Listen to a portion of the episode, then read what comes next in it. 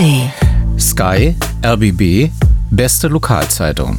Die drei Stichworte für Ihre Podcast-Schnellorientierung. Los geht's. Medienmagazin Podcast. Mit Jörg Wagner. Sky kommt in wenigen Stunden. Darum drücken Sie jetzt einfach die Menütaste Ihrer Fernbedienung und aktivieren Sie einen Sendersuchlauf. Somit ist sichergestellt, dass Sie unseren neuen Sky-Sender empfangen können. Wie das genau funktioniert, erfahren Sie in dem Brief, den wir Ihnen geschickt haben, in der Bedienungsanleitung Ihres Receivers oder im Internet unter premiere.de neu. Sie sind ja glücklicherweise jetzt nicht irritiert, sondern Sie ahnen, dass es gleich hier im Medienmagazin in der Ausgabe vom 19. August 2023 auf Radio 1 um Sky gehen wird. Außerdem hören wir, was an den neuesten Vorwürfen des Business Insider dran ist in Richtung RBB. Und ähm, Sie hören, wie es der besten Lokalzeitung Europas geht. Und das alles natürlich wie immer. Vom Mund zum Ohr auf dem Strahle der elektrischen Kraft.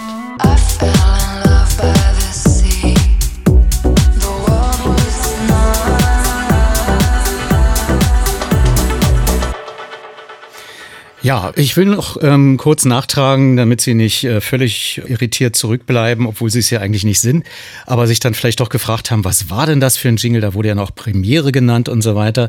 Ja, das war, als äh, Premiere in Sky umbenannt wurde. Die Geschichte des kommerziellen Befahl äh, Bezahlfernsehens in Deutschland ist ja im Grunde viel, viel älter. Aber letzten Endes ging die Kirchgruppe ja insolvent. Heute soll es um Sky Deutschland gehen. Der Bezahlsender hat als besonderes Highlight vor allem die Bundesliga im Programm, die man bei den Samstagsspielen ja in aller Ausführlichkeit auf unterschiedlichen Kanälen sehen kann.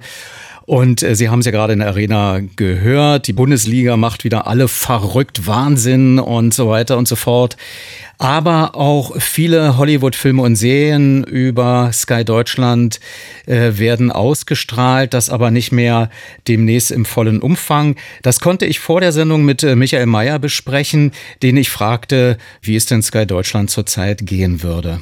Ja, nicht gut. Man muss an der Stelle sagen, dass Sky keinerlei gesonderte Zahlen herausgibt. Also es gibt allenfalls Zahlen für ganz Europa. Also Sky ist ja auch in anderen Ländern aktiv, in Großbritannien und in Italien etwa. Also die letzten Zahlen, die ich herausgefunden habe, sind aus dem Jahr 2018. Da hatte Sky 5 Millionen Abonnenten. Mittlerweile durften es vielleicht ein bisschen mehr sein. Aber Fakt ist, es gibt ja heute eine ganze Reihe von Konkurrenzangeboten im Streaming-Markt. Also Netflix, Amazon, Apple, Disney Plus und The Zone, also was den Sport angeht. Und die knabbern alle an dem Markt der Streaming-Dienste und das schadet Sky natürlich. Und man kann sagen, die kommen nicht so richtig aus dem Knick, nachdem ja schon seit langen Jahren viel, viel Geld verbrannt wurde. Das hat ja dann vor 20 Jahren auch zur Pleite der Kirchgruppe geführt. Und auch bei Premiere Premiere lief es nicht viel besser und nun ist man wieder in den roten Zahlen und äußert sich leider auch nicht, also es gibt jetzt leider auch keinen O-Ton von Sky, also die wollen sich derzeit nicht zur Lage äußern. Nun ist das äh, Pay-TV-Geschäft in Deutschland sowieso schon ganz schön zäh, aber woran liegt das deiner Meinung nach, mal abgesehen von der Konkurrenzlage, die du erwähnt hast, ausgerechnet bei Sky Deutschland jetzt in die roten Zahlen zu kommen? Also es sind sicherlich mehrere Gründe. Also ein Problem scheint mir zu sein, dass das ganze Angebot zu kompliziert und auch zu teuer ist. Also ich weiß nicht, wie es dir geht, aber ich finde es immer unglaublich kompliziert, was die alles anbieten. Und wenn man alles abonnieren würde, da ist man ja schnell bei 30, 40 oder sogar noch mehr Euro im Monat. Und es ist ja auch nach wie vor so, dass du dir diese Skybox anschaffen musst. Also es hat ja auch nicht jeder so gerne, dass man sich dann auch so eine zusätzliche Box im Wohnzimmer aufstellen muss. Das Serienangebot namens Wow, das kann man zwar mittlerweile auch mit anderen Geräten empfangen, aber wie gesagt, also das Angebot ist so ein bisschen unübersichtlich. Also warum heißt zum Beispiel der Seriensender Wow? Das hat sich mir auch nie so richtig erschlossen. Aber ich habe die Frage, was bei Sky Deutschland falsch läuft, mal weitergegeben an Manuel Weiß. Er ist Redakteur beim Branchenmagazin DWDL und Weiß meint, dass man angesichts der Konkurrenz von Netflix und Co. viel zu spät reagiert hat. Es gab Geschäftsentscheidungen, die man getroffen hat in Sachen Bundesliga, in der man, zu der man teilweise auch gezwungen war. Man musste Teile der Bundesliga gehen lassen. Man hat mal die Formel 1 sausen lassen. Man hat dann äh, verstärkt auf Serien gesetzt, auf deutsche Serien, auf Eigenproduktionen, ähm, hat das jetzt auch wieder zurückgenommen. Also man ist da so ein bisschen einen Zickzackkurs gefahren. Nun ist der Start der Bundesliga, das ist ja für Sky naturgemäß sehr wichtig. Wie sieht es denn da in diesem Bereich aus? Ja, wirklich sehr wichtig. Also ich würde so weit gehen und sagen, das ist für Sky so wichtig, dass wenn sie die Rechte nicht bekommen würden, dann könnten sie eigentlich ihren Laden zumachen. Also man assoziiert ja Sky auch ganz stark mit der Bundesliga. Und die Rechte für die kommenden Jahre werden erst im nächsten Jahr vergeben.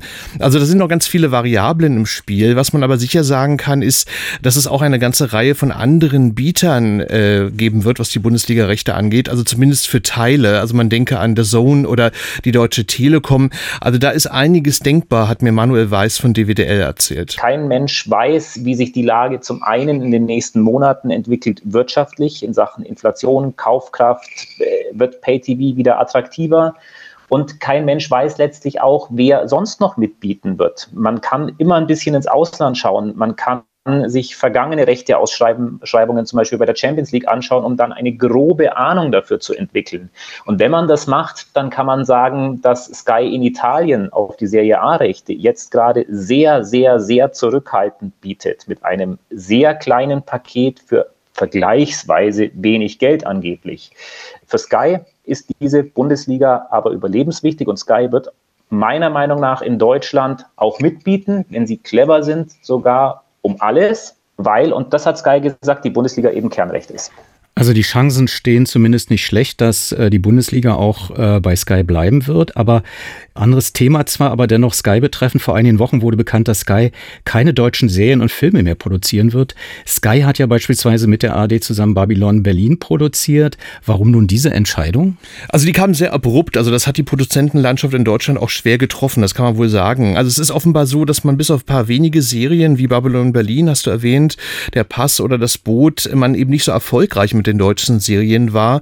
Und da hat man dann gesagt, wir lassen das ganz, wobei man natürlich auch sagen muss, damit geht schon so ein Stück Attraktivität verloren, weil es halt keine deutschen Serien mehr bei Sky gibt. Aber Sky hat ja die amerikanischen Serien von HBO im Angebot. Da sieht es nach jetzigem Stand heute eher danach aus, als ob die auch weiterhin bei Sky laufen werden. Und man muss bei all dem halt auch sagen und erwähnen, es geht ums Geld sparen, denn Sky ist ein Übernahmekandidat. Das ist ja nicht nur bei Sky so. Interessant ist ja, dass es sowohl bei Pro7 Sat1 in München als auch bei Sky, die auch in München sitzen, immer mal wieder es zu Verkaufsgerüchten kommt. Was hat es denn damit auf sich? Ist das nur, um den Marktwert nach oben zu treiben oder gibt es tatsächlich ernste Käufer? Nee, bei beiden Fernsehkonzernen läuft es nicht mehr so rund. Also bei Pro7 Sat1 nicht mehr, weil es derzeit zumindest eine Werbeflaute gibt und auch, ich sag mal, so eine gewisse Abkehr vom normalen linearen Fernsehen. Bei Sky gibt es die Probleme, über die wir gerade gesprochen haben. Und nun ist es so, dass sich seit mehreren Jahren die Gerüchte vermehren, dass die Sky-Gruppe komplett verkauft werden soll. Also das beträfe dann auch die anderen Konzernteile in Großbritannien und Italien etwa. Vor fünf Jahren, 2018, hatte die amerikanische Firma Comcast 75 Prozent der Anteile von Sky erworben. Also die sind Amerika, in Amerika bekannt für diesen Sender NBC.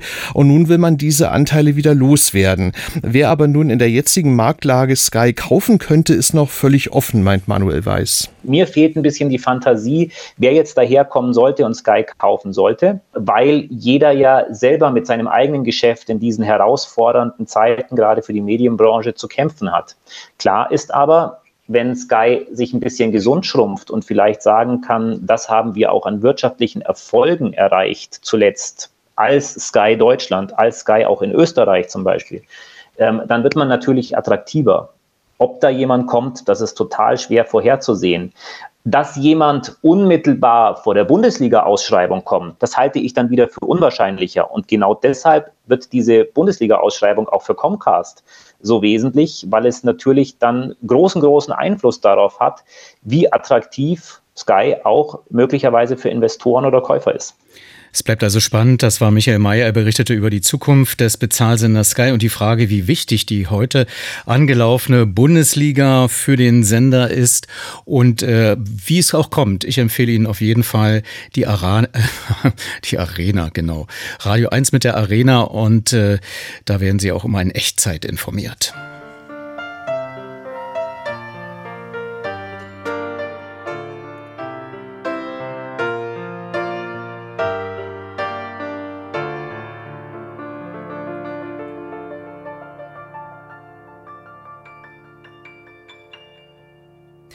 Kostenexplosion beim Neubau verschleiert, vertrauliche Ermittlungsberichte belasten RBB-Chefredakteur David Biesinger. So titelte das Portal Business Insider Mitte der Woche. Der RBB stellte sich postwendend schützend vor den Chefredakteur und schrieb in eigener Sache auf rbb24.de, RBB weist Vorwürfe des Business Insider gegen Chefredakteur Biesinger zurück. Damit haben wir den klassischen Fall Aussage gegen Aussage und damit begrüße ich erneut in der Sendung den Leiter der RBB Unternehmenskommunikation Just Justus Dämmer. Herr Dämmer, sprechen Sie an dieser Stelle für den RBB oder für den RBB-Chefredakteur Dr. David Biesinger? Ich spreche jetzt, ich grüße Sie, Herr Wagner, für den Rundfunk Berlin-Brandenburg, weil es ja auch um die Frage geht, wer zur Geschäftsleitung des Rundfunk Berlin-Brandenburg gehört. Genau, aber dazu gleich. Wir hier im Medienmagazin kennen den Chefredakteur als sehr kommunikativ, auch in eigener Angelegenheit. Können Sie Gründe nennen, dass er diesmal für ein Interview nicht zur Verfügung steht? Also aus meiner Sicht ist das tatsächlich eine Frage, die weniger den Chefredakteur angeht, als tatsächlich das Haus weil es ja um eine Organisationsfrage geht, um eine strukturelle Frage des RBB wer ist ähm, im RBB an welcher Stelle für was verantwortlich. Ähm, darüber ähm, diskutieren wir ja im Kern. Dann machen wir das halt immer, was wir bereits mehrfach in den letzten Monaten gemacht haben. Schichten wir die Vorwürfe, in dem Fall des äh, Business Insider, einzeln ab. David Biesinger schreibt der Business Insider, Zitat, zählte zum engsten Kreis der Intendanten, nahm regelmäßig an Direktorensitzungen teil und gehörte laut offiziellen Angaben des Senders im Internet sogar der Geschäftsführung Geschäftsleitung an. Soweit einerseits richtig, aber auch doch nicht. Also teils, teils, würde ich mal sagen. Also lassen Sie mich vielleicht anderthalb Sätze, zwei Sätze vorweg schicken. Ich glaube, wir müssen uns nochmal vergegenwärtigen, von welcher Situation wir reden vor einem Jahr. Und darüber ist ja nun auch hinlänglich auch bei Ihnen berichtet worden. Das heißt, wir, uns ist vielfach bescheinigt worden, dass wir in einem desolaten Zustand waren. Und das äh, betrifft nicht nur jetzt rückblickend unsere Finanzen, sondern es betrifft vor allen Dingen auch ähm, Struktur, Organisationsabläufe, Geschäftsprozesse und alles, was damit zusammenhängt. Davon Schwächen zu sprechen, ist eigentlich noch eine Untertreibung. Und dass wir jetzt ernsthaft darüber diskutieren müssen, wer zur Geschäftsleitung des Rundfunk Berlin-Brandenburg gehörte, ist nur ein Ausdruck dieser Schwächen und auch der offensichtlichen Fehler, die es dabei gab. Einer dieser Fehler, das war zum Beispiel die Seite im Internetauftritt des Rundfunk Berlin-Brandenburg, auf der der Eindruck erweckt wurde, David Besinger sei Mitglied der Geschäftsleitung. Er war es nicht. Zählt die aktuelle Geschäftsordnung den RBB-Chefredakteur zur Geschäftsleitung? Da sind wir bei der nächsten Schwäche oder beim nächsten Fehler. Wir haben eine überholte Geschäftsordnung, ähm, in der festgehalten ist, dass nicht der David Biesinger, aber der Chefredakteur Mitglied der Geschäftsleitung ist. Es werden aber in dieser Geschäftsordnung zum Beispiel auch Direktionen äh, genannt, die es seit Jahren nicht mehr gibt. Also konkret die, die Direktion Recht und Unternehmensentwicklung dass diese Geschäftsordnung nicht angepasst und auf einen aktuellen Stand gebracht worden ist, ist ein weiteres Versäumnis. Aber die Verantwortlichkeit dafür lag auch nicht zuletzt in der alten Geschäftsleitung. Welchen Status hat denn ein RBB-Chefredakteur aktuell, also im konkreten Fall Dr. David Biesinger? Was ist er? Also in der Hierarchie des Senders gehört er zu den Hauptabteilungs- bzw. Contentbox-Leitern. Das heißt, das ist ähm, die dritte Hierarchiestufe hinter der Intendantin, die an der Spitze steht, den Direktorinnen und Direktoren, die die Hierarchiestufe 2 bilden. Und dann kommen die Hauptabteilungsleiter, Contentbox-Leiter, das ist die Hierarchiestufe 3. Und ähm, die Geschäftsleitung setzt sich bei uns zusammen im Moment aus den Angehörigen der Hierarchiestufen 1 und 2, wobei wieder Sonderregelung auch die Justiziarin noch dazu gehört. Das war mit dem alten Chefredakteur Christoph Singelstein offenbar anders. Denn er war ja Mitglied der Geschäftsleitung. Auf wessen Wunsch ist beim Wechsel quasi der RBB-Chefredakteur Dr. David Biesinger entmachtet worden? Also vielleicht auch dazu noch zwei Sätze mehr. Wo, wo kommen wir her? Wir kommen ja aus einer Konstruktion des Rundfunk Berlin-Brandenburg bei seiner Gründung, in der es noch eine Hörfunkdirektion gab und eine Fernsehdirektion. Und daraus ist dann ja eine medienübergreifende Programmdirektion entstanden. Und infolgedessen ist dann festgelegt worden, dass der damalige Hörfunkdirektor Christoph Singelstein weiter als Chefredakteur dann der Geschäftsleitung angehört. Wir haben über die Organisations- und Strukturschwächen gesprochen. Zu denen gehört auch, dass manches nicht so richtig transparent war. Das heißt, wir haben keinen ordentlichen ähm, Beleg für die Entscheidungsfindung. Der Chefredakteur gehört nicht mehr zur Geschäftsleitung. Wir haben quasi nur den mittelbaren Ausdruck darin, dass zum Beispiel im Vertrag von Christoph Singelstein noch drin stand, dass er Mitglied der Geschäftsleitung ist, obwohl er Hauptabteilungsleiter war, auch in der Hierarchie in Anführungszeichen. Bei David Biesinger steht das nicht mehr drin. Und ähm, wir müssen leider eher mit Indizien arbeiten, anstatt mit äh, echten Beweisen. Das ist misslich, aber es ändert nichts an der Tatsache. Wir haben ja jetzt äh, trotz der Reduktion eine Geschäftsleitung. In diesen Verträgen würde sich tatsächlich der Hinweis finden, aktuell, dass man Mitglied der Geschäftsleitung sei? Also in, in meiner Lesart gehören Direktoren per se zur Geschäftsleitung. Da überfragen Sie mich aber im Moment. Ich glaube, die vertraglichen Hinweise bezogen sich nur darauf, wenn ähm, nicht Direktoren zur Geschäftsleitung hinzugezogen worden. Aber wie gesagt, da überfragen Sie mich zurzeit. Auch das wäre für mich im Zweifelsfall eher ein Punkt, wo wir dann noch im Nacharbeiten sind. Ich versuche mir das vorzustellen, man wird Chefredakteur eines Senders, bekommt einen Arbeitsvertrag, wo nicht mehr darin steht, äh, dass man Mitglied der Geschäftsleitung sei. Das muss ja irgendjemand kommunizieren, begründen, erklären. Das führt doch, äh, ich, also ich wäre persönlich verschnupft. Ist das eine Entscheidung, die nur von Patricia Schlesinger kommuniziert werden kann in ihrer Macht als Intendantin oder hätte es sein können, dass auch ähm, Direktoren sagen, hier, äh, wir wollen das nicht? Ich weiß nicht, wer ähm, David Biesinger seinen Arbeitsvertrag übergeben hat und dann im Zweifelsfall in dem Zusammenhang das Wort ergriffen. Aber die Entscheidung darüber, wer zur Geschäftsleitung gehört, die hat sicher die Intendantin, also Patricia Schlesinger, damals getroffen. Halten wir also mal fest, die Geschäftsordnung wurde nicht geändert. Im Organigramm des Senders wurde fälschlicherweise David Biesinger mit Foto als Mitglied der Geschäftsleitung geführt. Nee, also nicht in einem Organigramm, aber es macht es auch nicht viel besser, aber auf einer Webseite. Ja. Okay. Trotzdem saß David Biesinger in Sitzungen der Geschäftsleitung. Er taucht in Protokollen als Mitglied der Geschäftsleitung auf warum der Aufwand, den Chefredakteur mit weniger Macht auszustatten und ihn dann doch so zu behandeln, als wäre er der alte Chefredakteur? Also das wäre dann eine Frage an die alte Intendantin, ob ihr ein weniger vielstimmiges Gremium in der Geschäftsleitung vielleicht lieber war als ein mehrstimmiges. Zu den, zu den Protokollen, ähm, zu den Sitzungen. Wir haben das tatsächlich jetzt im Zuge dieser ganzen Geschichte nachgezählt. Ähm, Direktorensitzungen, also Geschäftsleitungssitzungen finden im RBB in der Regel wöchentlich statt. Und in der Zeit, seit David Biesinger sein Amt angetreten hat, April 21 bis Ende 22, hat er an 14 Geschäftsleitungssitzungen teilgenommen. Soweit wir das im Moment und auf die Schnelle nachvollziehen können. Und in in vieren davon wurde er im Protokoll fälschlich der Geschäftsleitung zugeordnet. Das ist auch kein exklusives Vergnügen des Chefredakteurs gewesen. Auch andere HauptabteilungsleiterInnen wurden fälschlich im Protokoll woanders hingeordnet. Und es ist ähm, normale Praxis, dass zu Geschäftsleitungssitzungen, wo es um bestimmte Schwerpunktthemen geht, der jeweils zuständige Hauptabteilungsleiter, die jeweils zuständige Hauptabteilungsleiterin hinzugezogen wird. Das heißt, David Biesinger ist an der Stelle kein einsamer Gast oder hat keinen exklusiven Zugang, sondern wenn es ähm, um Baufragen geht, kommt die dafür zuständige Hauptabteilungsleiterin. Wenn wir Sachen bei der Verbreitung unserer Programme besprechen wollen, kommt der dafür zuständige Hauptabteilungsleiter etc. Aber insgesamt ähm, war er eben auch nicht ein ständiger Gast in diesen Sitzungen, sondern äh, punktuell und wenn es um seine Themen ging, also um die Themen der Chefredaktion. Also letztlich alles Schlamperei?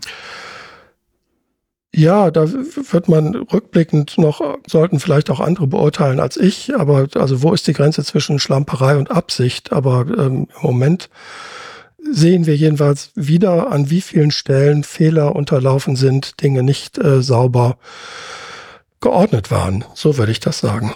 Ich zitiere mal weiter aus dem Business Insider. David Biesinger habe viel Zeit damit verbracht, seine Unterlagen durchzusehen, um herauszufinden, was er wann wusste. Oft sei er nur bruchstückhaft informiert gewesen. Zitat Ende. Da es ja auch ein Jahr, Herr Demmer, nach Ausscheiden der ABB-Intendantin Patricia Schlesinger um die Frage geht, der Verantwortung für das attestierte Missmanagement mit mehreren Millionen Verlust durch das inzwischen eingestellte Bauprojekt Digitales Medienhaus, ist Herr Biesinger als Mitglied im Lenkungsausschuss von der Führungsebene wirklich nur bruchstückhaft informiert gewesen? Also das ist das, was wir wissen. Ähm, und ich habe im Moment auch keinen Anlass äh, daran zu zweifeln. Und wir müssen jetzt doch noch mal ein bisschen stärker differenzieren. Also wir haben ja die Frage, wenn es um die Kostenexplosion beim digitalen Medienhaus geht, wer darüber wann mit wem verantwortlich geredet hat. Und aus meiner Sicht sind an dieser Stelle verantwortlich zu benennen die Geschäftsleitung und auch im Zweifelsfall der Verwaltungsrat. Das heißt, die Berichtskette ist nicht Lenkungsausschuss Verwaltungsrat, sondern ist im Zweifelsfall Lenkungsausschuss Geschäftsleitung Verwaltungsrat.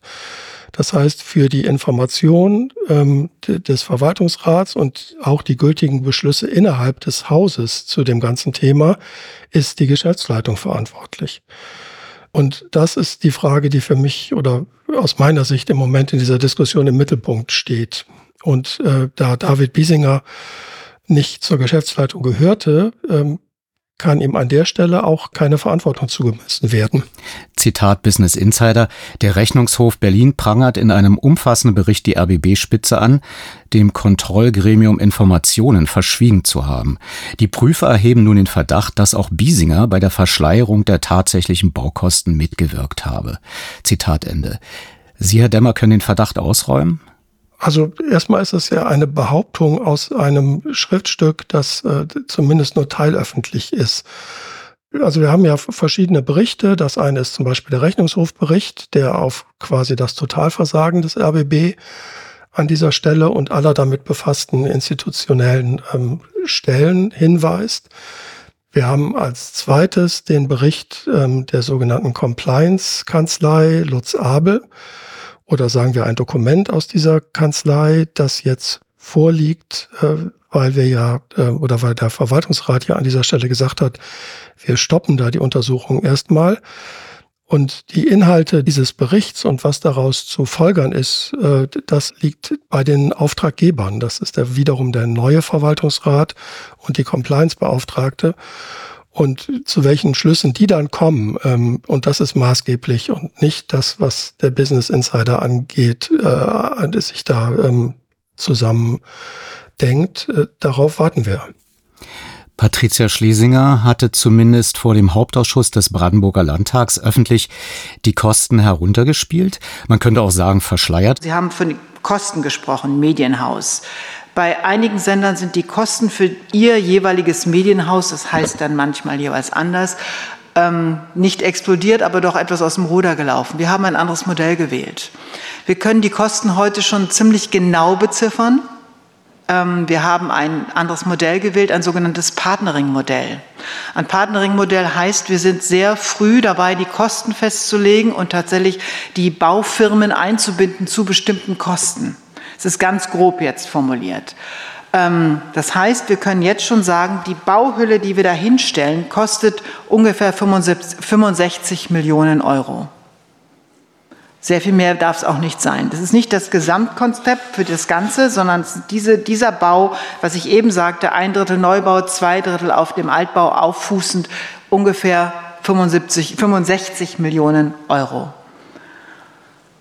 Und wir hoffen, dass wir mit diesem Partnering-Modell, was wirklich was Neues ist, das hat es noch nie gegeben im öffentlich-rechtlichen Rundfunk, dass jemand so ein Modell, was wirklich ähm, eher Innovatives anstrebt, das heißt, alle Beteiligten planen das mit, ähm, alle Beteiligten, die am Ende den Bau mit ausführen, sodass wir am Ende eine Zahl haben, die hoffentlich fest ist. Fester als in anderen Bau, ich sag mal, Konstruktionen, wie sie üblich sind. Das ist uns was Wichtiges.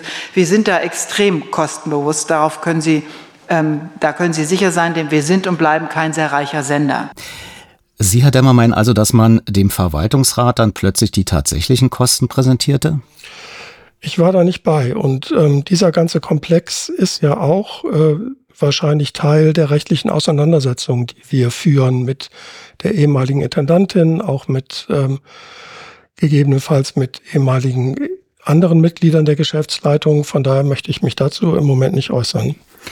Zitat Business Insider aus dem Statusbericht des Projektsteuerers vom 2. November 2021 ergibt sich ein Gesamtkostenrahmen von bis zu 229 Millionen Euro inklusive Risikozuschlag. Brisant, Prüfer halten dazu fest, dass neben Schlesinger, der Leiterin der Intendanz, den vier Direktoren auch Biesinger im Verteiler des Reports war. Dabei beteuerte der RBB-Chefredakteur in einem Beitrag seines Senders, dass ihm die Zahlen nicht vorlagen. Das war am 20. Oktober 2022. Eine Falschbehauptung des Business Insider? Es kommt darauf an, auf was wir uns beziehen. Also richtig ist, dass David Biesinger in diesem Verteiler dieses Quartalsberichts drin stand. Daran, daraus hat er ähm, im Zweifelsfall auch nie ein Hehl gemacht. Und aus meiner Sicht hat er auch intern nicht verschwiegen oder verschleiert, von welchen Kosten er wusste und welche Informationen ihm tatsächlich zur Verfügung standen. Zu dem konkreten Bericht, von dem da die Rede ist, kann ich tatsächlich jetzt aus dem Stand nichts sagen. Wichtig ist aber ja nochmal, dass äh, der Kern des Vorwurfs nicht ist, ich wusste was, sondern der Kern des Vorwurfs ist, ich habe das gegenüber verantwortlichen Stellen in dieser, an diesem Punkt konkret im Verwaltungsrat verschleiert. Und das wiederum ist das, was wir sagen, das war nicht die Verantwortung und Aufgabe von David Biesinger, an dieser Stelle tätig zu werden. Wer trägt denn nun für das Dilemma, aber letztlich die Verantwortung, wenn nicht hochbezahlte Führungspersönlichkeiten die variable Gehaltszulagen für umgesetzte Unternehmensziele bekamen. Also ich verstehe die extremen Gehaltsunterschiede im RBB ja so, dass hier auch Verantwortung, Risiko und Haftung seinerzeit mitvergütet wurde. Ist ein Chefredakteur für das ich sag mal, was in der Ära Schlesinger angerichtet wurde, nicht mit zur Verantwortung zu ziehen? Also was bedeutet in dem Fall konkret mit zur Verantwortung ziehen? Also aus, für mich bedeutet das im ersten Schritt, bitte gib Auskunft über das, was du weißt und erläuter uns, wie bestimmte Dinge passieren konnten. Und die Frage stellt sich ja an ganz viele Menschen bei uns im RBB, nicht nur den Chefredakteur, ich will mich da auch persönlich nicht ausnehmen. Ähm, die andere Frage ist, äh, hat, und wie gesagt, äh, da wiederhole ich mich jetzt, ähm, wer hatte für was Verantwortung in dem Gesamtprozess? Und das müssen wir schon noch auseinanderhalten. Im digitalen Medienhaus, im Lenkungsausschuss hatte David Biesinger welche Verantwortung? Im Lenkungsausschuss war er Teil der Leitung des Lenkungsausschusses, die wiederum war aber geteilt. Das heißt, ähm, für den Bereich äh, Finanzen und Bau war zuständig nach der internen Arbeitsteilung, soweit ich das äh, erinnere und weiß, die damalige Leiterin der Intendanz und David Biesinger war zuständig für die redaktionellen Fragen, also die Frage, was soll in dem Neubau tatsächlich passieren. Justus Demmer, Leiter der ABB Unternehmenskommunikation zu den Vorwürfen des Business Insider. Der RBB-Chefredakteur David Biesinger wäre als Mitglied der alten RBB-Geschäftsleitung stärker verantwortlich, unter anderem für die Fehlplanungen beim digitalen Medienhaus und wäre auch an der Verschleierung der Warenkosten mit beteiligt gewesen. Das Gespräch hatte ich heute Mittag aufgezeichnet. For you,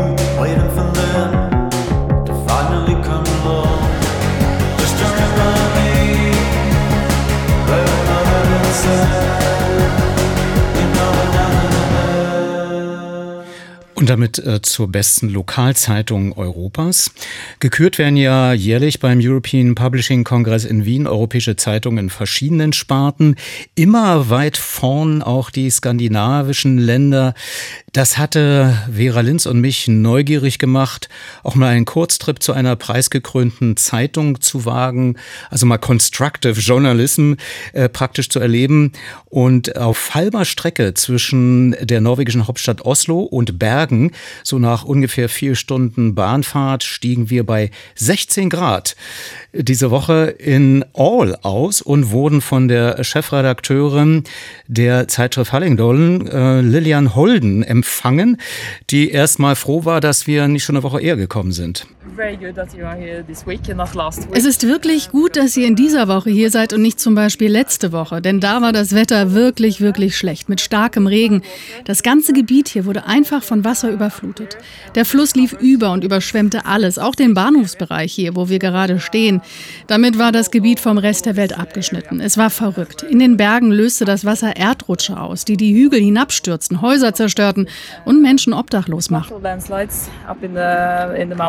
Uh, coming down the hills, destroying houses, leaving people homeless. Yes. So it's been a really tough week for uh, many people here. So ja, es war wirklich eine harte Woche für viele Leute hier. Heute ist der erste Tag mit blauem Himmel und sonnigem Wetter. Wir sind wirklich erleichtert, denn es gab gestern auch starken Regen. Die Leute waren besorgt, weil jetzt alles so nass ist. Der Boden ist mit Wasser durchtränkt, nur noch ein bisschen mehr Wasser und es gibt wieder Erdrutsche. Tausende Menschen hier wurden evakuiert.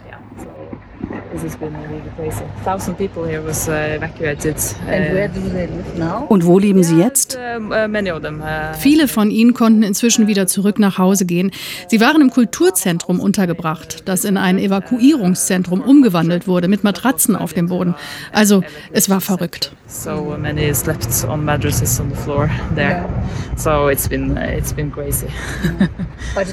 Das passiert ja aber nicht so oft. Nein, nicht in dieser Stärke, vielleicht einmal in 100 Jahren. Es kam alles so schnell, innerhalb von ein paar Stunden. Das hatte man nicht vorausgesehen? Wir hatten starken Regen erwartet, also Extremwetter, aber nicht so schwer, dass es so schnell eskalieren würde, dass die Leute ihre Häuser fluchtartig verlassen mussten. Hubschrauber holten sie aus diesem Gebiet heraus. Es war sehr hektisch. Man konnte keine Handys nutzen, weil es nirgendwo Empfang gab. Auch das Internet war ausgefallen und der Strom. So it was really hectic. Uh, and all of the, no one can use the cell phones because uh, the reception went down. Uh, internet uh, was, was down. Uh, the power uh, was out. And radio? Und Radio? Konnte man Radios nutzen? No, no not, not easy to use that. Uh, Nein, auch das ging nicht. Durch den Stromausfall funktionierte auch die Trinkwasserversorgung nicht. Viele Menschen saßen in ihren Häusern und wussten nicht, was vor sich ging. Sie waren vom Rest der Welt abgeschnitten. Es war für viele Menschen hier eine schwierige Woche. It's been a tough week for many people now. Klappt das denn wenigstens mit dem Lesen der Zeitungen? Wir, wir, wir had trouble ourselves because uh, many of our journalists were uh, Ja, wir hatten zunächst selbst Probleme, weil viele unserer Journalisten isoliert in ihren Häusern waren und keinen Empfang hatten. Und es nicht so einfach war, Leute anzurufen oder zu erreichen. Zum Glück konnten wir in Nachbarorten auf ein paar Journalisten zurückgreifen, sodass wir unsere Webseite aktualisieren und die Informationen veröffentlichen konnten. Wir hatten verrückte Abrufzahlen bei den Artikeln. Das war ein Kraftakt für unsere Journalisten. Sie waren da draußen mit ihren Stiefeln und den Regenklamotten und versuchten, das alles aufzuschreiben und die richtigen Informationen rauszuholen. Die Leute fragten zum Beispiel nach freien Straßen, fragten, wo es sicher wäre mit dem Auto. Ich denke, wir haben eine Woche lang einen wichtigen Job gemacht. Es war verrückt. Alle meine Journalisten sind tolle Leute. Sie sind Champions League. Ja, Champions League. Cool. Ja. Okay. Und dann äh, bat sie uns in ihre Redaktion, so circa fünf Fußminuten entfernt, aber sie fuhr ein Elektroauto, das in Norwegen ja nichts mehr Besonderes ist. Untergebracht ist man in einem Gebäude, das man eher einen zweistöckigen Bungalow nennen kann. Alles sehr ähm, konzentriert auf verschiedene äh, Sparten, also Werbebuchung, Layout und so weiter. Alles sehr, sehr kompakt und sehr gemütlich auch. Ähm, Hallingdolen hat 11.000 Abonnenten und äh, circa 34 Leute arbeiten für diese Lokalzeitung, die dreimal in der Woche erscheint auf Papier und im Netz hat äh, diese Zeitung täglich etwa 15.000 bis 16.000 Benutzer. Ist Hallingdolen die einzige Lokalzeitung in der Region oder gibt es vielleicht einen großen Wettbewerb? Nein, es gibt keine anderen Lokalzeitungen hier. Wir haben nur noch NRK, den nationalen Sender hier, der über diese Region berichtet. Die Journalisten sind tatsächlich im selben Gebäude untergebracht wie wir, aber sie haben nicht diese lokale Perspektive wie wir. Die größten Konkurrenten für uns sind die sozialen Medien, Facebook, Instagram, Instagram. Die Leute sind jetzt ihr eigener Redakteur und Journalist, veröffentlichen Nachrichten, Fotos, Videos. Sie sind eigentlich die, die wir kriegen müssen, hauptsächlich bei Facebook. Ist Facebook. Mainly. Mm. Okay. And, uh, what are Und was sind die Hauptthemen, die Sie in der Zeitung behandeln? Yes, breaking news is, uh, is uh, the, the, the main topic. Aktuelle Nachrichten, Breaking News, das ist natürlich das Hauptgeschäft. Aber wir schreiben auch viel über Politik. Die Leser verfolgen das genau. Vor allem in diesem Jahr mit der Wahl und auch Artikel zu lokalen Unternehmen. Geht es ihnen gut oder nicht so gut? Natürlich sind es die Menschen, die Geschichten dahinter. Wir wollen immer die Leute zeigen, wenn wir über Politik schreiben. Wir wollen die Menschen finden, die betroffen sind, die wütend oder glücklich sind über die getroffene Entscheidung. Wir konzentrieren uns immer auf die Menschen. Wir wollen sie nach vorne bringen und sie mit Fotos vorstellen. Uh, showing them uh, on photos, uh, yeah. Haben Ihre Leser bestimmte Erwartungen, was sie in der Zeitung lesen wollen? Yeah, I think uh, people wants to read about people. Uh, they also have big expectations to us. Ja, die Leute wollen Geschichten über Menschen lesen. Sie haben auch große Erwartungen an uns, wenn es um die aktuellen Nachrichten geht. Wir können das sofort an den Abrufen sehen. Wenn etwas passiert ist, steigen die Zugriffe riesig. Die Leute vor Ort haben große Erwartungen an die Lokalzeitung. Sie wollen, dass wir da sind, wenn etwas passiert, egal ob bei einem Konzert, einer Sportveranstaltung oder einem politischen Treffen. Sie erwarten von uns, dass wir da sind und dass wir sie ernst nehmen. Es ist nicht so einfach, wenn wir Themen ablehnen, denn sie vertrauen darauf, dass wir immer da sind und dass wir sie sehen und ernst nehmen. Also ja, hohe Erwartungen, auch dass wir das ganze Jahr über rund um die Uhr für sie da sind. Wir sind nur 14 Leute, also es ist nicht so einfach, immer überall da zu sein für die Leute, aber die Journalisten arbeiten hart und sind flexibel.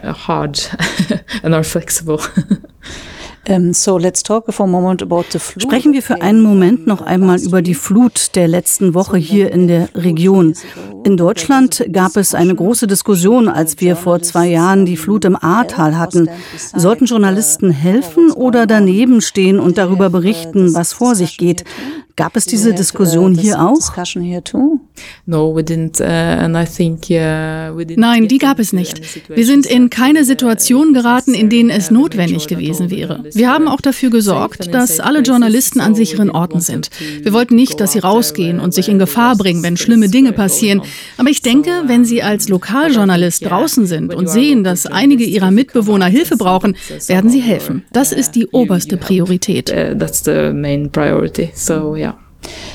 Also Diskutiert man auch darüber, dass es ein Teil des Klimawandels sein könnte, was hier geschehen ist?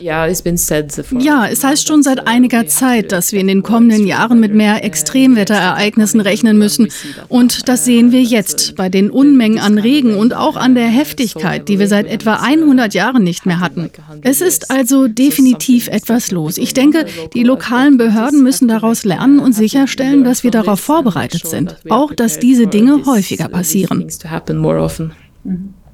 So, uh, ich möchte noch kurz über den Preis sprechen, den European Newspaper Award für die beste Lokalzeitung. Ja, ja, ja. This year uh, you get the European Newspaper Award for the best local newspaper.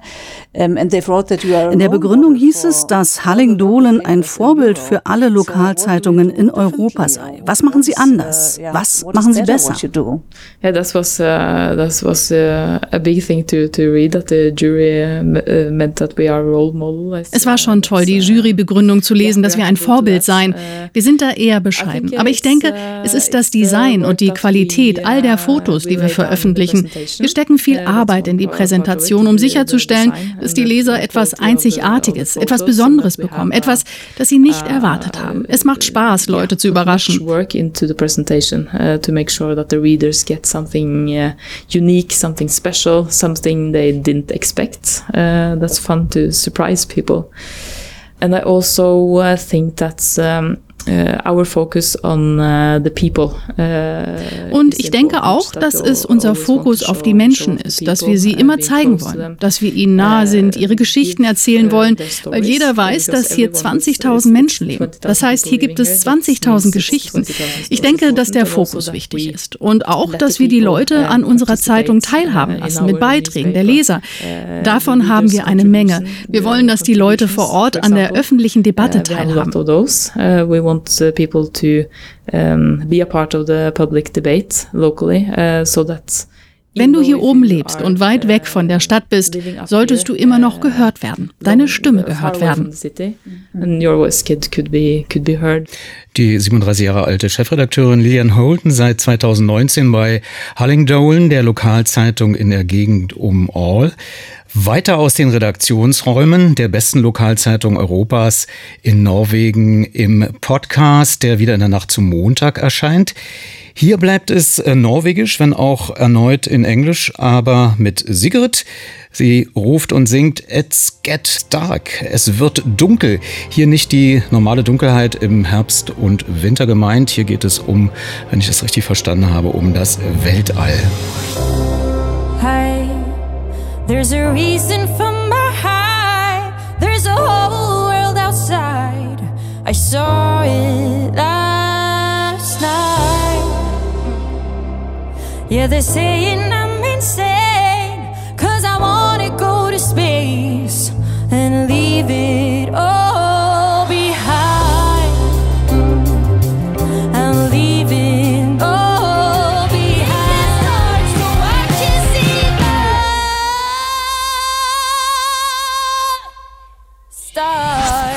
Teures Sofa, aufgearbeiteter Esstisch, geschmackvolle Wandfarbe? Wie hängen Inneneinrichtung und Seelenleben zusammen? Wir machen eine Begehung mit Star-Aufgebot.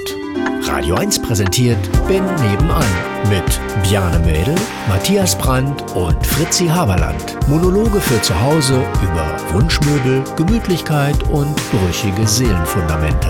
Am 7. September im frisch wiedereröffneten Kolosseum in der Schönhauser Allee. Moderiert von Radio 1 Literaturagent Thomas Böhm. Weitere Infos auf radio1.de. Bin zu Hause nach dem gleichnamigen Theaterstück von Ingrid Lausund, der Autorin der Kultserie Der Tatortreiniger. Für alle, für die ein Besuch bei anderen immer auch ein Besichtigungstermin ist und natürlich nur für Erwachsene.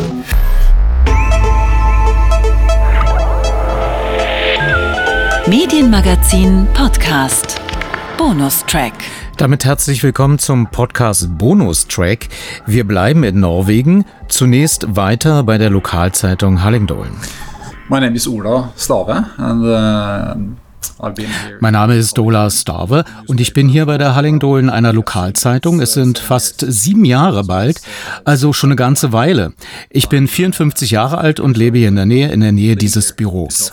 Und das jetzt fast sieben Jahre. Okay. what is your profession? Sind Sie auch Journalist? Nein, ich bin CEO und ich bin nicht für die redaktionellen Geschäfte verantwortlich, sondern für die Verwaltung und die Werbung sowie die Wirtschaft und solche Dinge. Uh, advertising and uh, economics and um, yeah things like that. So that's what you studied also. Haben Sie das gelernt? Yeah, my background is from, ja, mein uh, Hintergrund liegt in den Bereichen Finanzen und Versicherungen. Ah. I mostly worked with uh, marketing. Ich habe hauptsächlich im Marketing gearbeitet, das ist mein Hintergrund. Also, dass ich hierher kam, ist ein ziemlicher Zufall, aber es sah ziemlich aufregend aus. Also habe ich mich für den Job beworben und ihn bekommen. Pretty exciting. So I um, applied for the job and I got it and uh, the time is going really fast in this business. So, uh, und die Zeit vergeht in diesem Geschäft sehr schnell. Uh, in der Harlingdolen haben wir eine Doppelspitze. Also Lilian ist die Herausgeberin und sie ist verantwortlich für die Journalisten und ich bin verantwortlich für die Verwaltung und solche Dinge. Es ist also ein Two-Leader-Modell. Yeah, things like that. So it's, it's a two-leader model. And uh, who owns the newspaper? Wem gehört die Zeitung? We are locally owned, and uh, that's pretty rare in the Norwegian media landscape now. Wir sind im lokalen Besitz und das ist ziemlich selten für die norwegische Medienlandschaft heutzutage. Ich glaube, wir haben jetzt 46 Eigentümer und es sind Privatpersonen, denen die Zeitung Hallingdolen in der Region gehören. Das ist eine große Stärke und gibt uns die Möglichkeit, die Zeitung so weiterzuentwickeln, wie wir denken, dass sie sein sollte. Das ist also eine gute Sache think it should be. Uh, so that's that's a good thing. But they don't interfere. Aber sie mischen sich nicht ein. No, we have a board. Uh, Nein, wir haben natürlich einen Vorstand. Ich erstatte dem Vorstand Bericht, aber wir machen sehr viel, was wir wollen. In Deutschland sind die Zeitungen, insbesondere die Lokalzeitungen, in einer sehr schwierigen Situation und es ist nicht klar, wie sie auf lange Sicht überleben können. Wie ist es hier bei Ihrer Zeitung? Well, Uh, Nun, zum Glück haben wir sehr gute Redakteure und Journalisten. Das ist das, was die Grundlage ist. Und die Anzahl der Abonnenten steigt noch. Das ist natürlich sehr wichtig, aber trotzdem haben wir auch eine gute Beziehung zu den Unternehmen. Und wir schalten auch immer noch für die Papierversion Werbung. But of course, uh, Hallingdar is still a part of the rest of the world, so we see aber die Hallingdolen ist natürlich immer noch ein Teil der Welt. Wir sehen, wie es läuft und wir verlieren Einnahmen aus der Werbung, vor allem aus Print. And uh, we uh, digital uh.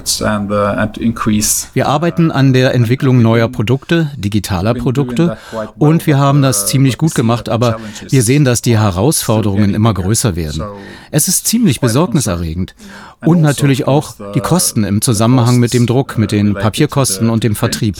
Wir haben ungefähr 60 Prozent unserer Abonnenten, die alle Produkte haben, auch die Printprodukte und die bekommen sie in den Briefkasten geliefert. Und wir haben ungefähr 40 Prozent nur digitale Nutzer. Sie nehmen aber zu.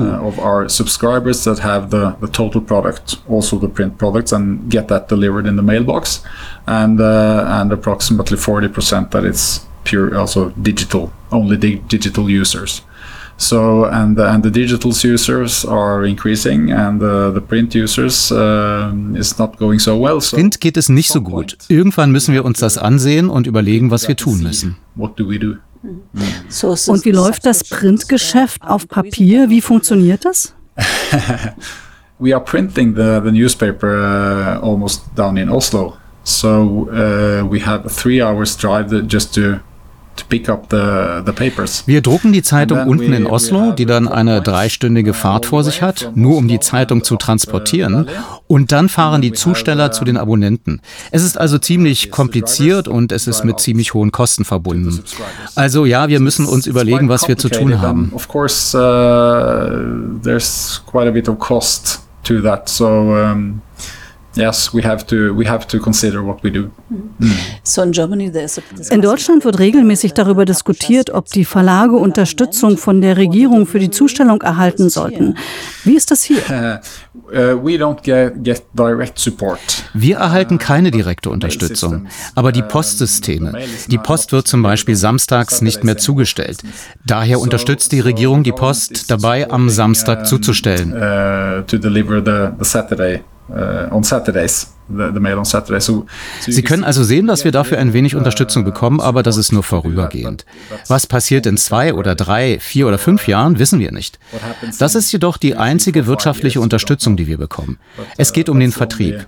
Economical support we get. It's to the distribution. Mhm. Lilian sagte, man würde gern an der Papierzeitung festhalten, weil die Leute es lieben würden. Ja, ja. Uh, uh, ja, das tun sie und es ist uns sehr wichtig. Sollten wir tatsächlich keine gedruckte Version mehr haben, werden wir nicht mehr 34 Personen in diesem Haus sein. Es geht also auch um die Mitarbeiter und um die Arbeitsplätze. Mm. Sie sind also zuversichtlich, dass es noch lange die Zeitung auf Papier geben wird? Print paper? Mm. Yes, we see that uh, that it's it's dropping the numbers of the, the advertising in the, the print version. Ja, die Anzahl der Werbung in der Printversion sinkt zwar. Wir haben eine globale Wettbewerbssituation mit der digitalen Werbung und das ist eine ziemliche Herausforderung für eine kleine Zeitung, die wir sind. Uh, newspaper that, that we are. But uh, I, I think we aber ich denke, wir schaffen es mit den Unternehmen und der Hallingdolen gut zu kommunizieren. Sie vertrauen uns. Und natürlich müssen wir beweisen, dass wir genauso gut sind wie die großen Unternehmen und die Werbefirmen. Also bis jetzt bleiben wir dran. So far we are hanging in there. And uh, what would happen if you would change to the online only? Und was würde passieren, wenn Sie komplett auf das Internet umsteigen würden? Ist es möglich, damit den Journalismus zu finanzieren? Denn das wird ja auch beklagt, dass es sehr schwierig ist, mit Online-Zeitungen Geld zu verdienen. Wir waren die letzten Jahre ziemlich zuversichtlich, dass die Anzahl der Abonnenten ungefähr gleich bleiben würde. Egal, ob sie nur die digitale Version haben oder Papier oder beides. Das ist der Schlüssel. Wir können unsere Inhalte nicht verschenken. Uh, you have to you have to get paid because you can't Wir hoffen, dass wir nicht zu viele Abonnenten verlieren, falls wir die gedruckte Version fallen lassen müssen. Das ist das Wichtigste. Und dann müssen wir natürlich bei der Entwicklung unserer Produkte und beim Verkauf der digitalen Werbung besser werden. Aber der Schlüssel ist, die Abonnenten müssen für den Inhalt bezahlen, egal ob gedruckt oder digital. Entscheidend ist der Inhalt. Wir machen viele Websites. Wir machen eine Menge Marketing-Dinge, wie Bannerwerbung und wir machen auch zusätzliche Produktionen für Festivals, für Einkaufszentren und solche Dinge. Also das wird auch wichtig für uns als Einkommen. How do you get? Wie holen Sie junge Journalisten in Ihr Unternehmen? Uh, das ist eigentlich eine Frage für Lillian, aber ich kann sagen, dass das eine ziemliche Herausforderung ist. Weil wenn Sie mit Ihrer Ausbildung fertig sind, wollen Sie mit den großen Zeitungen und den großen Medien arbeiten und nicht so sehr mit den Lokalzeitungen. And not so much uh, with the local papers. Aber wenn wir Journalisten hier reinholen, erleben sie, dass das eine wertvolle Erfahrung ist. Sie lernen viel und können eine Menge Dinge ausprobieren, anders als bei einer größeren Zeitung. Das öffnet ihnen die Augen und gibt ihnen wirklich viel. In diesem Sommer haben wir zum Beispiel vier Studenten, die als Journalisten arbeiten und sie sagen alle, dass das aufregend sei, dass sie gerne wiederkommen würden. Und das ist eine Möglichkeit, Nachwuchs zu rekrutieren. Well, this summer we uh, we had four students uh, working as journalists, and uh, and they're all saying that this was exciting and and uh, would like to to come back. So that's one way to recruit. Yes. And how, how Und wie bekommt man junge Leser? Readers? Uh, Nun, das ist die Schlüsselfrage heutzutage für jede Zeitung, wie man junge Leser bekommt. Aber ich denke, wie Lilian schon sagte, die Menschen wollen etwas über andere Menschen lesen. Und dann musst du das auch mit jüngeren Menschen machen und dir bewusst sein, dass du Inhalte für junge Leser machen musst. And uh, be aware that you have to you have to to make uh, content. Ich glaube, das ist der Weg. Ich glaube ja. I think yes. Sprung 17 Jahre zurück. Die Mobiltelefone hatten erste bescheidene Kameras. Aber wie heißt es unter Fotografen? Die beste Kamera ist immer die, die du dabei hast. Das galt seinerzeit auch schon in Norwegen. Medienmagazin, 20. Mai 2006.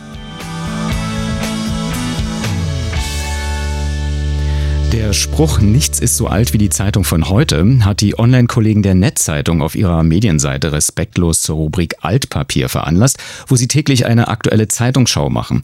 Schon während des Drucks also werden Zeitungen zu Altpapier, weil sich die Nachrichtenlage permanent ändert. Nichts ist aber so aktuell wie das Internet, behaupten die Onliner, vorausgesetzt, die Seiten werden regelmäßig gepflegt. Doch bevor Profis am Ort des Geschehens sind, vergeht mitunter wertvolle Zeit. Daher kann man bei der norwegischen Tageszeitung Verdensgang auf die Idee, Handybesitzer mit in die Redaktionsarbeit zu integrieren.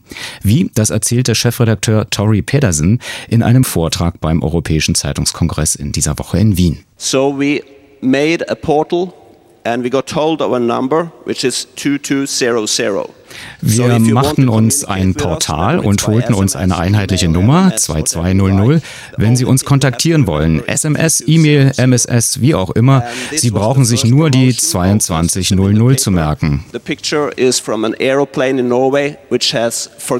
Und nun zeigt Tori uns ein Amateurfoto aus einem Flugzeug, auf dem Bild eine nicht geschlossene Treibstoffklappe. Das war der Auslöser, um ein Portal im Internet einzurichten, wo man sich in Echtzeit mit seinen Fotos einbringen kann. Man muss sich natürlich mit den rechtlichen Bedingungen einverstanden erklären, aber das geht sehr einfach, so Terry. Und er zeigt ein weiteres Foto, entstanden vor zwei Wochen in Norwegen. Ein Mann hat im Drogenrausch auf Polizisten geschossen. A man who was very high on drugs who started to shoot at the police. Und zwei, drei Polizisten wurden dabei schwer verletzt. Die Polizei hat den Mann schließlich erschossen. Das ist in Norwegen ein sehr spektakulärer Fall, weil normalerweise die Polizei in Norwegen unbewaffnet ist. Auf dem Amateurfoto sieht man nun einen angeschossenen Polizisten. Dieses exklusive Foto erschien dann am nächsten Tag bei Werdensgang als Aufmacher. Und hier ist sogar noch ein O-Ton vom Polizeieinsatz. This, this is the soundtrack of the incident and you can feel the tension in the voice of the people speaking.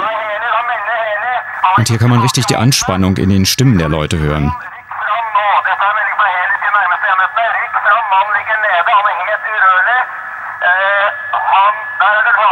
It was recorded by a cellular phone sent into our system.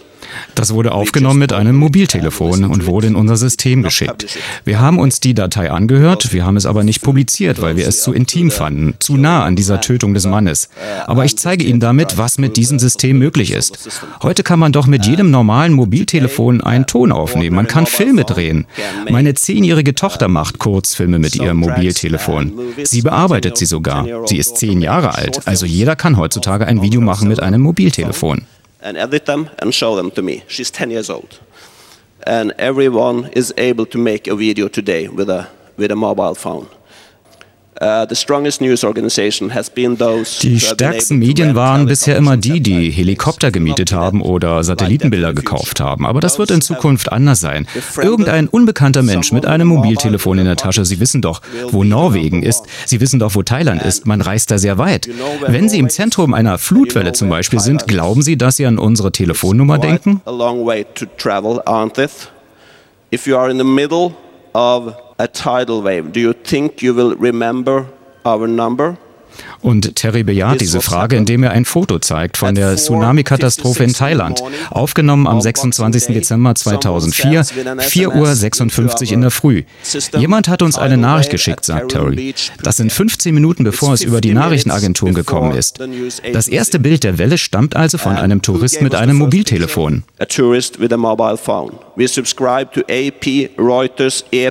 Wir haben bei AP, Reuters, bei allen möglichen Agenturen Meldungen abonniert. Sie glauben nicht, dass das möglich ist, aber das erste Bild, das reinkam, war ein Foto von einem Mobiltelefon, das in unser System gesandt wurde und drei Minuten später publiziert wurde. We now have more than 10,000 bloggers wir haben mehr als 10.000 Blogger. Wir haben 40.000 Artikel, 300.000 Kommentare, über 35.000 Bilder. Hier kommt so viel mehr Weisheit zusammen, als ein Individuum sammeln könnte. Wir haben einen unglaublichen Erfolg. Wir bringen die besten Fotos auf das Titelblatt der Zeitung. Wir haben eine Riesenanzahl von Personen, die unsere Webpage jeden Tag lesen. Wir haben eine Gewinnspanne von 52 Prozent. Das ist sehr komfortabel. Trägt denn zu diesem Komfort vor auch bei, dass Sie Honorare zahlen für die Leser? Und warum? Die Saarbrücker Zeitung, die Leserreporter macht, verzichtet auf Honorare für Leser, News, Leser. Pictures, weil sie keinen Voyeurismus fördern will, wie sie sagt. Warum zahlen Sie Honorare? Das ist vollkommen irrelevant für mich, wer das Bild gemacht hat, ob das ein Profi gemacht hat, ein freier Journalist oder ein Installateur. Ich interessiere mich für das Bild und wenn das Bild das Beste ist, dann finde ich das fair, dass dafür ein Standardhonorar gezahlt wird, auf Basis der Qualität des Bildes und nicht aus der Sicht des Berufes. Wir sagen den Leuten vorher nicht, dass wir ihnen etwas zahlen. Das ist auch nicht der Grund, warum warum die mitmachen. Sie wollen einfach ein Teil der Nachrichten sein. Sie wollen mit dabei sein, wenn etwas passiert. Die meisten Kinder, die jetzt aufwachsen, sind sogenannte Digital Natives. Das ist einfach eine andere Generation. Diesmal werden die sogenannten Natives einfach gewinnen. This time the natives will win. Nicht 17 Jahre zurück, sondern nur fünf zum Thema Nachwuchs. Auch in Norwegen, aber nicht nur. Medienmagazin vom 2. Juni 2018. Hi guys, this week we have a special Eurovision episode for you. Eastern European countries have hijacked the contest by voting for each other. Hi Guys, falsch oder richtig heißt es einmal pro Woche beim englischen Guardian, der auf Instagram seine Leser in Alltagswissen testet. Vor allem junge Nutzer haben Spaß daran, falsche oder richtige Meldungen zu erraten. Das ist natürlich etwas, äh, Michael Mayer, womit äh, ja in dem Fall der Guardian versucht, junge Leser an das Blatt oder besser gesagt an die Online-Ausgabe zu äh, binden. Ich erinnere mich, zu DDR-Zeiten gab es dann immer so eine Kinderseite und das war ja nicht nur auch in der DDR so, sondern auch andere Zeitungen hatten dann sowas für Kinder, Jugendliche, um da möglicherweise so ein Audience Floor hinzukriegen.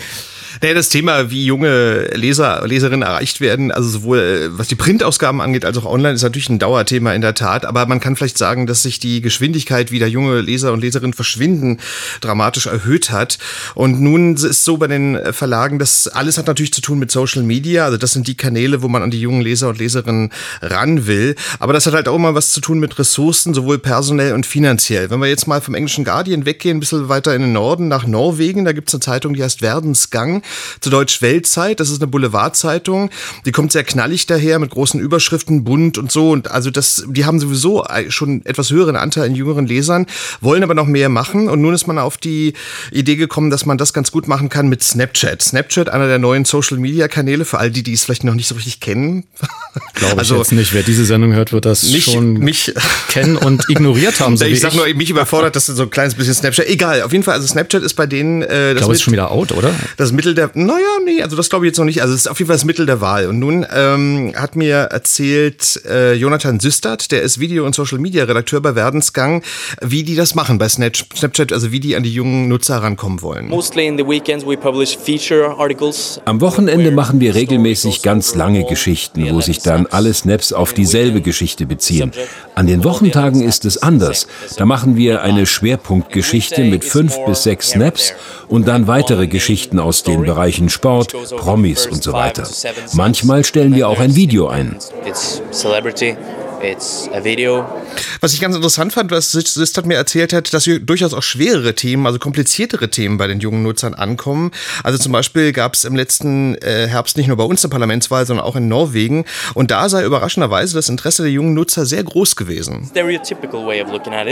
Man denkt ja in Stereotypen und meint, dass Mädchen von 16 bis 19 sich nur für Reality-TV oder Kosmetik interessieren. Das stimmt aber nicht immer. Der Tag nach der norwegischen Parlamentswahl hat bei uns alle Rekorde gebrochen. Wir testen jetzt daher auch schwierige Themen, achten aber immer darauf, keine Begriffe zu verwenden, die wir selbst kaum verstehen. Das ist dann unser Job, das zu erklären. Okay, also in Norwegen ist Snapchat noch nicht out, aber wie sieht es denn nun in Deutschland aus? Da wird ja auch viel experimentiert. Naja, auch in Deutschland ist natürlich genau dasselbe. Also Social-Media-Kanäle ist das Mittel der Wahl.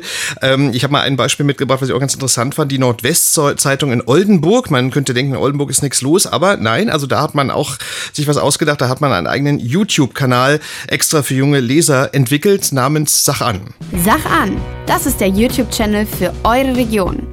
Ich bin Emily und präsentiere euch Vlogs, Follow Me Arounds, Battles, Tipps, Events. Und vieles mehr. Aber ich habe doch äh, jetzt nach Deutschland gefragt, da ist ja die Hälfte Englisch. Na gut, lassen wir das jetzt mal so stehen. Also auf jeden Fall ist das ein ganz interessantes Beispiel, weil äh, denen wirklich gelungen ist, da das Interesse für die Zeitung äh, wirklich deutlich zu steigern mit diesem Kanal. Sowas ähnliches hat auch das Hamburger Abendblatt gemacht. Die haben auch einen eigenen äh, YouTube-Kanal. Allerdings richtet der sich auch an ältere Leser, also nicht nur an die Jungen. Also 10.000 Abonnenten hat der. Das ist schon ausbaufähig, kann man sagen. Aber darüber hinaus will der Verlag die Marke Hamburger Abendblatt noch äh, jünger machen und in Zusammenarbeit mit Influencern, wie es so schön heißt, mit Influencern an die junge Zielgruppe heran. Und darüber habe ich mal mit Dörte Schulenburg gesprochen, die ist Digitalvertriebsleiterin beim Hamburger Abendblatt. Und die hat mir erzählt, dass der Aufhänger einer ersten Influencer-Kampagne bei Instagram, noch ein Social-Media-Kanal, war die Bundestagswahl im letzten Jahr und die Nutzer hätten das gut angenommen. Die haben sich eben auf dem Abendblatt-Kanal ähm, informiert über Politik, über die Meinung, welche Wahl will ich eigentlich treffen. Und ähm, das passte dann ganz gut auch zu sagen, und wenn ihr euch informieren wollt, guckt euch das mal an, hier ist ein Gratis-Download. Erfolg wird ja auch gern gemessen in der Anzahl der Abonnenten. Haben die dadurch mehr bekommen? Äh, nein, das erstmal nicht. Also das ist sozusagen der Wermutstropfen. Aber es ist halt auch ein bisschen schwierig, eine solche Kampagne so ein Euro und Cent zu, zu messen. Also Dörte Schulenburg hat mir erzählt, dass die Kampagne vom Marketing her sehr erfolgreich gewesen wäre. Also die, die Bekanntheit wurde enorm gesteigert, aber nur wenige Abonnenten seien im Print oder digital dazugekommen. Wenn man es rein aus ähm, Werbungs-, aus, aus Marketing-Sicht sehen will und sagt, ich rechne Proben gegen den Investment, dann kann man das so ähm, nicht unbedingt als, als vollen Erfolg sehen, sondern dann wäre es noch ein bisschen teuer gewesen. Aber dadurch, dass wir eben die Marke im Vordergrund hatten, sind wir sehr zufrieden. Und nun muss man halt sagen, dass all diese Social-Media-Aktivitäten Versuche sind, die auch schiefgehen können. Also längst nicht alles, was sich die Verlage ausdenken, kommt eben bei den jungen Nutzern auch an. Das, das ist halt so. Das ist ja nun die Gretchenfrage. Wie macht es denn der junge Nutzer? Möchte er es oder möchte er es nicht? Ja, das ist unterschiedlich. Also ich habe mal mit äh, Laura und Tobias gesprochen. Die sind beide um die 20 und die haben sich, die haben schon ein paar erste journalistische Erfahrungen, muss man allerdings fairerweise dazu sagen. Und jung aus der Sicht von Radio 1-Hörern. Ne? Also 20 ist ja auch schon so nicht ist mehr. Es, so ist es. Du sagst es, ja. Ja, so ist es, genau. Aber irgendwo muss man ja anfangen. Ne? Also, genau. Und ähm, die beiden haben sich mal genauer angesehen, äh, wie die junge Zielgruppe angesprochen wird. Und da gibt es aus ihrer Sicht einiges zu verbessern, finden Ja, es wirkt einfach oft so aufgesetzt. Man will bewusst irgendwie cool sein, um die junge Zielgruppe zu erreichen. Man muss einfach authentisch sein, versuchen, auf Augenhöhe denen zu begegnen, nicht so von oben herab. Ich bin der Journalist, ich mache den Job seit 30 Jahren. Ich weiß, was du wissen willst. Und da einfach ein bisschen die jungen Menschen ernster nehmen und nicht äh, abstempeln als, die verstehen eh nur Jugendsprache, so ganz gebildet scheinen die auch nicht zu sein. Ein bisschen mehr Ernsthaftigkeit. Aber da müssen vielleicht auch die Medienmacher umdenken und den jungen Leuten zutrauen, dass sie sich für bestimmte Themen interessieren, die ansprechend gestalten, visuell aufbereiten mit irgendwelchen Grafiken und einfach den jungen Leuten auch mal zutrauen, dass sie sich für harte Informationen interessieren. Also abschließend kann man sagen, also man will es schon jugendgerecht haben, aber nicht zu jugendgerecht. Also man will sich da auch schon ernst genommen fühlen. Also das ist vielleicht so die ungefähre rote Linie, wo sich die Macher vielleicht bewegen sollten. Vielen Dank, dass Sie bis hierhin gefolgt sind. Wenn Sie jemanden kennen, dem die hier vorgestellten Themen nützen würden, empfehlen Sie den Medienmagazin Podcast gern weiter, mit einem Link zum Beispiel zur ARD Audiothek. Ansonsten seien Sie gern live bei Radio 1 dabei, samstags zwischen 18 und 19 Uhr. Oder hier in der Nacht zum nächsten Montag. Bis dahin also. Radio 1 Medienmagazin. Vergessen Sie nicht, Ihre Antennen zu erden.